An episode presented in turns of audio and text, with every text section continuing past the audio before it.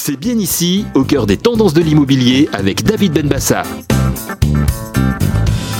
L'année 2020 a été la première année où les ventes de voitures hybrides et électriques ont dépassé les ventes de diesel en Europe au quatrième trimestre. Le développement de ces véhicules a du bon pour l'environnement d'abord, mais aussi pour la relance du marché de l'automobile mise à mal avec la crise sanitaire. Devant cet entrain pour les véhicules électriques, un nouveau mode de vie s'impose à ses détenteurs. La recharge du véhicule devient un geste réflexe à condition d'être équipé jusque dans le parking de son logement. Quelles sont alors les nouvelles mesures pour favoriser ce type d'installation au plus proche des utilisateurs de véhicules électriques? Voyons cela ensemble. Pour beaucoup de conducteurs de véhicules hybrides ou électriques, les bornes de recharge sont le nerf de la guerre.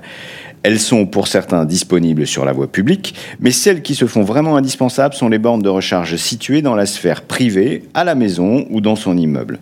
Pour répondre à la demande grandissante, de nouvelles mesures voient le jour afin de démocratiser la présence de ces bornes de recharge dans l'immobilier neuf.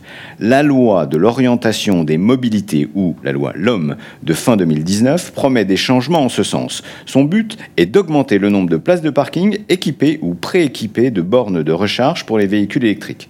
Cela est valable tant pour les programmes résidentiels que pour les immeubles de bureaux.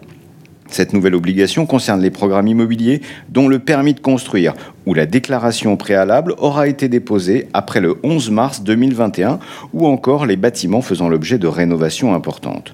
Au vu de l'essor du phénomène, Bien ici a fait le choix de rendre plus visibles les bornes de recharge pour aider les recherchants immobiliers disposant des véhicules électriques dans leur quête du bien parfait, et cela aussi bien sur l'espace public qu'au sein des copropriétés privées.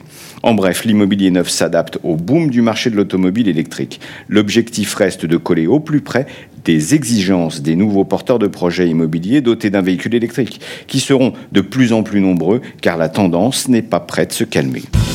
C'est bien ici, au cœur des tendances de l'immobilier, avec David Benbassa.